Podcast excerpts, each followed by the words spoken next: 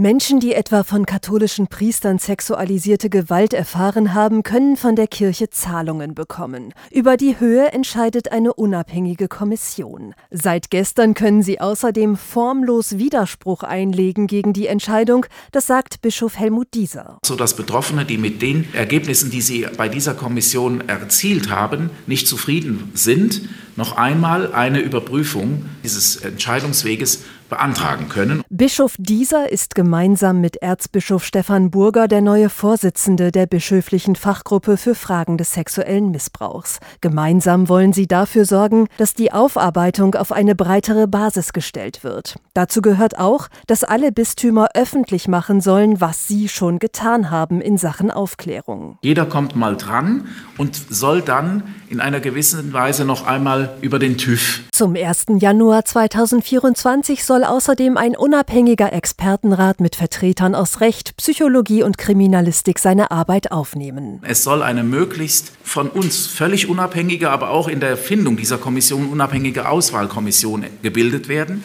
die diesen Rat wählt. Um diesen unabhängigen Rat zu etablieren und so die Aufarbeitung weiter voranzubringen, hätten sich die Bischöfe auch die Unterstützung aus der Politik gewünscht, so Bischof Dieser. Aber bei den Gesprächen, die wir beide bis jetzt geführt haben, wurde uns signalisiert, wir sind noch nicht so weit. Das wurde leider in dieser Weise nicht bejaht und das ist schade. Auch Betroffenenverbände haben in dieser Woche erneut gefordert, dass der Staat sich deutlicher in die Aufarbeitung kirchlicher Missbrauchsfälle einbringt.